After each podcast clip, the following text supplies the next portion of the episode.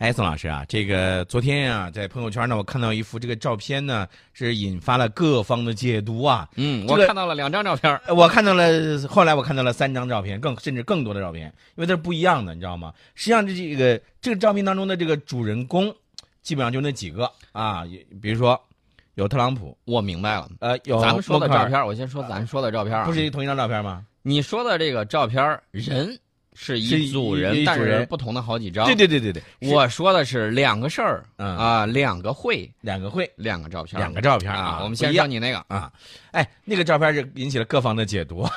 呃非常的非常的，我觉得摄影师啊，啊说摄影师呢。水平很高，啊拍出来那个照片之后，有很多人神配图啊，比如说这个莫大婶给他配的图就是，嗯，我还治不了你这个小学生了。然后这个这边好像是干了坏事，努着嘴就说，呃，意思就是，嗯我还怕你怼我。哎，其实这个给大家简单的说一下，其实这张照片上就是特朗普在那儿坐着呢，旁边的你像这个呃默克尔啊，包括安倍啊 G 六啊，对 G 六，就是其他的这个这个国家的这些领导人啊，都在旁边这个桌子围着围在一个桌子旁边，而特朗普呢坐在这个桌子后面啊。对，坐在凳子上，然后呢，其他的人都站着，呃，但是呢，大家可以看这个动作啊，特朗普是双手插着啊，嗯这个在身体语言里头表示的是什么呢？表示的是一种防卫的这种姿态。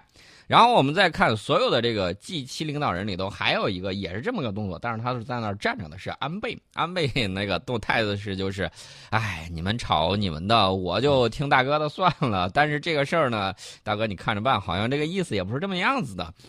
这是另外一种情况，然后我们再看莫大婶儿啊，这个态度就是很气愤，双手摁着这个桌子啊，然后呢，这个身子往前，呃，这个这个弓着，然后呢，这个表现的一种不是咄咄逼人呢，而是这种质问的这种态度在里头。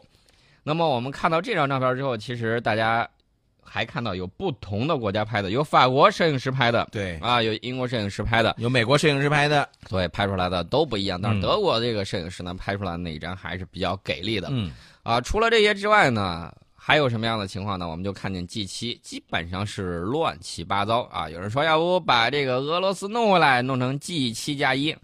俄罗斯肯定会说，按中国话说，这个声音不好听啊，这个语调不好，所以说呢，就算了吧，我也不回来了。那么这个 G 七会议呢是终于结束了，出乎外界意料啊，这个会议竟然顺利交出了七国联合公报的这个作业。问题是这个里头有很多的事情，比如说这个马克龙跟特朗普的这个对弈，然后我们再看有这个特朗普跟谁呢？跟加拿大的总理啊，然后吵成一团。他说我就没有提前说什么贸易什么什么之类的事儿，这都是你自己编的。我回去我可告诉大家，这事儿我不签啊。临走的时候还说你自己看着办。然后呢，这个各种情况，最后的结果就是啊、大家看啊，白宫八号晚上的时候放出了消息，说特朗普和特鲁多已经非常接近达成协议啊，重新修订北美自由贸易协定，共同打击贸易保护主义。那么特朗普十二号还要开特金会，就是这个明天。那么现在呢，他已经到这个新加坡去，所以说呢，大家可以看到啊，这整个一系列的这种问题，然后人家这个发的这个公告，大家仔细看也有意思啊，提到了关于这个环境保护的这个问题，最后说啊，美国没有同意这个东西，然后又加了一句，所以说这个七国集团呢，再加上这个最近的这个一系列的这种峰会，大家就会看到眼花缭乱，国际政治舞台上的这种变换呢是非常非常快的。我们再说这个特鲁多啊，特鲁多当时啊，约这个说美国那个措辞比较激烈，嗯尤其是特朗普总统，在这个推特上连发了好几个文儿尤其是他这个远程指示美国留下的美国官员说，不要在联合公报上签字儿啊。在第二篇推文里头，特朗普的措辞非常的激烈，他干脆对特鲁多展开了人身攻击。嗯 我的天啊，说特鲁多，你好歹人家也是加拿大的这个啊总理，对不对？说人家又假又软，软字儿你怎么知道的？嗯啊，这个我不太清楚啊。然后他说，我们的关税明明是为了回应他对美国乳制品施加百分之二百七的关税，看掐盟友一点都不带停的。这个呃，欧洲啊，还有这个他的一些盟友，有的时候就忘了卖队友他是比较厉害的，忘了这一点。老是在那儿想，有一些幻想，有一些摇摆，执行能力是比较差一些的。你看，他经济体量上还可以，但是在军事上、在政治上，他的这种执行能力比较差啊，嗯比着这个呃美国也好，比着其他大国也好，这个执行力是要差一些的。所以说呢，大家可以看啊，接下来我估计还会有一番明争暗斗。与此相对比的是上合峰会啊，上合峰会的时候，大家可以看到啊，整个大家啊非常的开心，有很多的成果，大家可以去看一下这个发布的这个公报，有很多的成果啊。不光如此，大家也看到了，这个普大帝呢还亲手摊起了这个煎饼果子对，啊，之前呢还这个切开一块儿来。尝一尝，哎，这是我亲手摊的，还专门跟翻译强调了一下。呃，回头我觉得这个煎饼果子可以起个名叫普大地煎饼果子，嗯我估计一定会卖的非常的好。啊，这个大家也看到了，顶上没有放，就是甜面酱刷了一圈儿，但是没有放那个，比如说我们知道的，比如说香菜，比如说一些这个辣椒啊，俄罗斯人不太吃辣，呃，整个转了一圈儿，然后嗯还有那个、呃那个脆饼，然后放上去之后，哎，这个普呃普京呢是吃的比较开心。除了这些之外呢，还有一系列的这种成果，大家去网上去搜一下。这儿在这儿呢，我们不多说，这是我们看到的一系列的这个情况。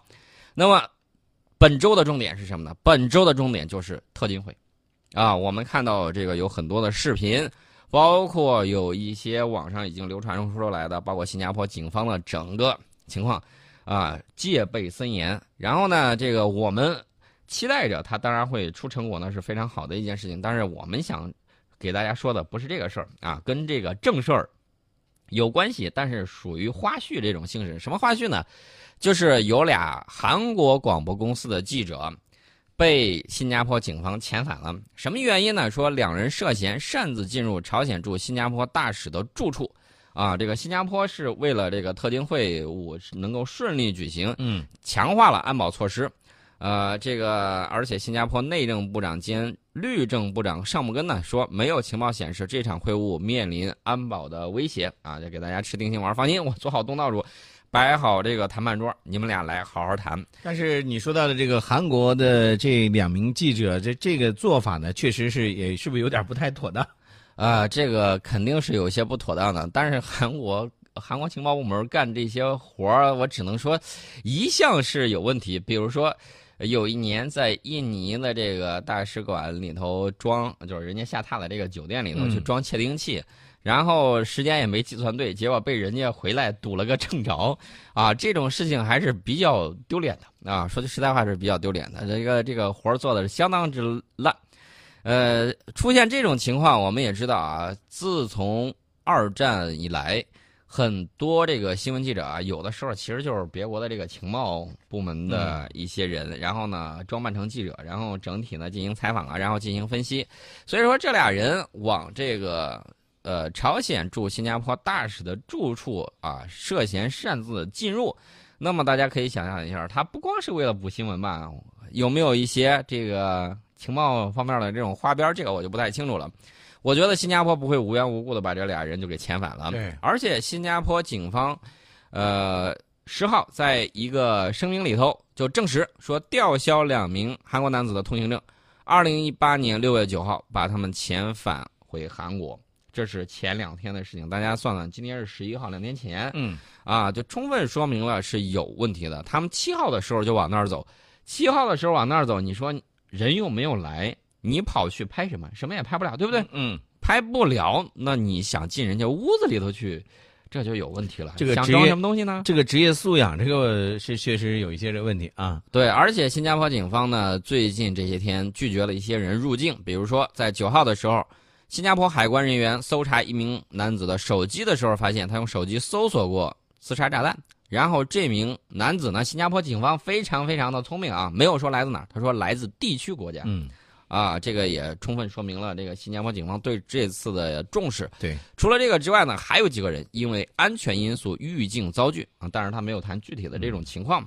那么这次的举行这个会议的这个酒店呢，应该说这个位置啊是在一个小岛上，叫圣淘沙岛，是吧？哎，对对，这个海滩很出名的，嗯圣淘沙这一块儿，然后有很多人去新加坡旅游的时候拍的有这个沙滩。嗯呃，它这个环境是什么环境呢？嗯嗯呃，第一就是一个小岛，然后呢，它跟那个新加坡本岛只有一条地道去相连，把这儿一卡住之后啊，然后你比如说这个新加坡的海军、嗯。或者说海警等等呢，把这道路一封啊，不是是海军呢，啊，不是。把周围海域一封锁，对对对。把这个唯一的这个道路一中断，然后底下这个挖人呐什么之类的一嗯。布置，然后呢就可以非常有效的阻止外部人员接近。所以这个地方呢是谈判的时候，这个对安保来说是一个非常好的一个情况。嗯另外，圣淘沙岛，因为它这个地方呢，呃，怎么说呢？这个地方因为是旅游胜地，啊所以说呢，呃，比如说它这附近的这个瑞吉酒店、香格里拉酒店，这个都是豪华酒店啊，做安保啊什么之类的也还可以。然后呢，这个很多的这个情况，我觉得可以做得非常棒。大家也会看到啊，这个包括瑞吉酒店还有香格里拉酒店门前已经安装了这种包带扫描仪，还有技术探测器。防暴人员呢也已经部署在这两家酒店的这个附近，呃，而且呢，我们看这个俄罗斯卫星通讯社对，呃，尚姆根有一个采访，说就是没有情报显示美朝领导人会晤会面临安全威胁啊。这个尚姆根强调了一句说没有特定威胁，新加坡采取了特别措施以保障会晤场所的安全，这是。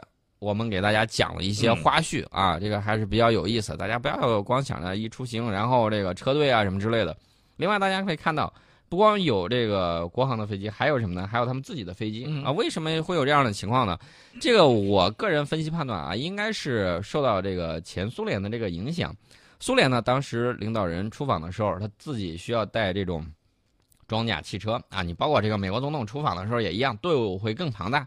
带上他那个凯迪拉克的那个装甲汽车，呃，俄罗斯人呢用的是哪个型号？我忘了是拉达还是什么？有有一个专门的一个名字，那个车的吨位还是比较重，一二十吨，啊，这个重量非常的重，主要是这个装甲板还有这个防弹玻璃比较厚，呃，整个这种呃高级元首的这种出行，还有整个安保这个措施呢，肯定是重中之重，啊，不能出一点问题。所以说呢，这个美国领导人还有这个朝鲜领导人。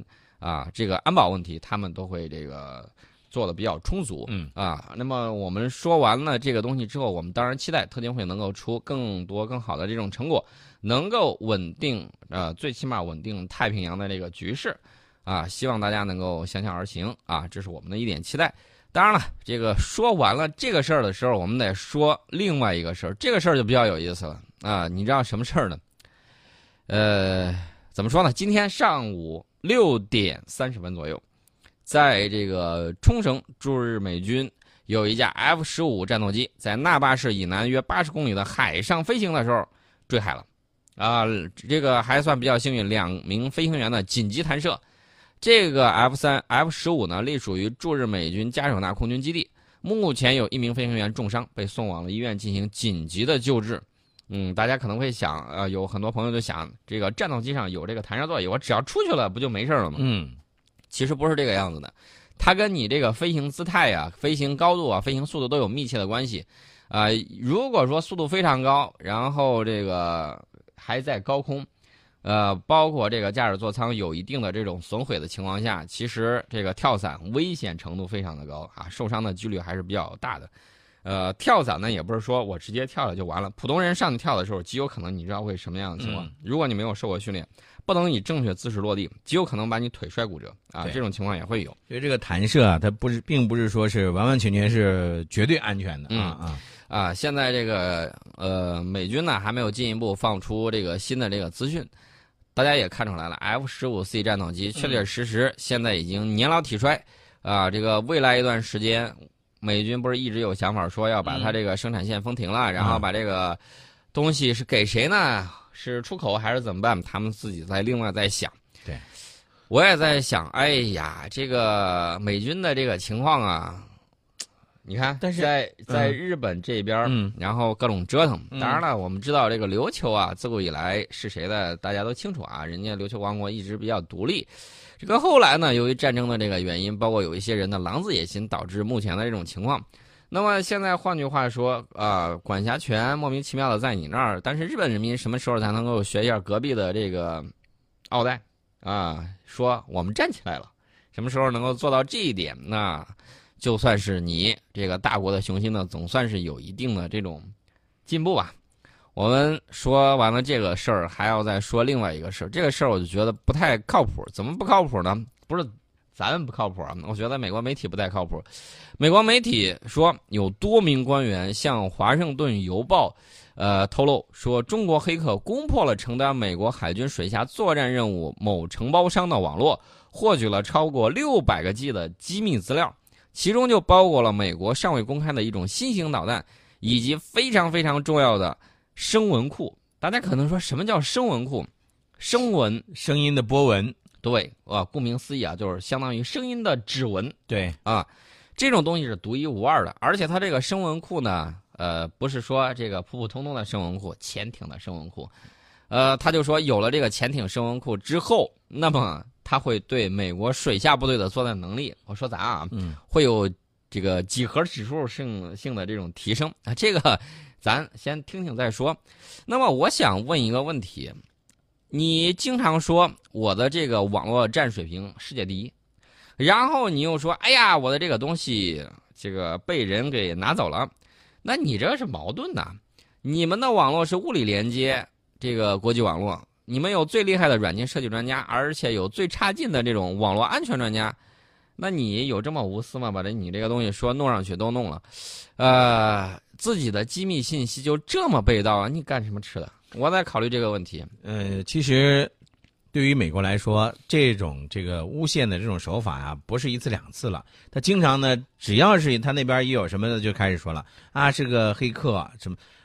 哎，我后来呢，经过这个大家那个发现啊，就是实际上这最后那些这个攻击的地址呢，往往都是来自于他们美国当地的。年年都有这样的新闻啊，然后说我们的新鲜了防御体有多弱，每一年。都说，哎呀，这个中国黑客把他们的资料给窃取了，你能不能换一个接口啊？这种黑客黑客的这种，我们都听腻了，是吧？呃，要不我给你编几个段子让你听听，希望你能够采纳啊。说在遥远的太平洋某海域底下，有一艘潜艇突然啊，这个出现了问题啊，失踪了。然后美国官员怀疑中国使用空间技术将潜艇盗走，这样不比你那个乾坤大挪移来的有意思？即便是拍好莱坞大片，也比那个听起来要酷炫的多。你想想，整体乾坤大挪移啊，把潜艇都弄没了，那可不是光网络上把但是我怎么觉得美给弄走？美国的这些这个编造这个新闻的这个技术啊，是说实话，这个编造新闻的这个技术这个水平是实在是太高了啊。呃，然后我再接着编啊，我这个是当好莱坞的这个编剧了，啊然后接下来前置啊，在白宫。这个美国总统桌上的这个文件不翼而飞，经查，说是中国啊，呃某国特工吧，咱不说咱的某国特工，也许是俄罗斯啊，穿着隐身衣潜入白宫盗走。你看科幻吧，隐身衣都是给你编出来了。顺带在总统洗澡的时候拍了几张照片，并且以照片相威胁。你觉得这个怎么样？还加入了一些桃色的这种信息，我就觉得越来越不靠谱。宋老师，你呢？你也甭跟他们去学这些编剧的这些。呃，招数了，而且呢，说实话，宋老师，我一直认为哈，你还是一个比较靠谱的人，你千万别做这些不靠谱的事儿啊。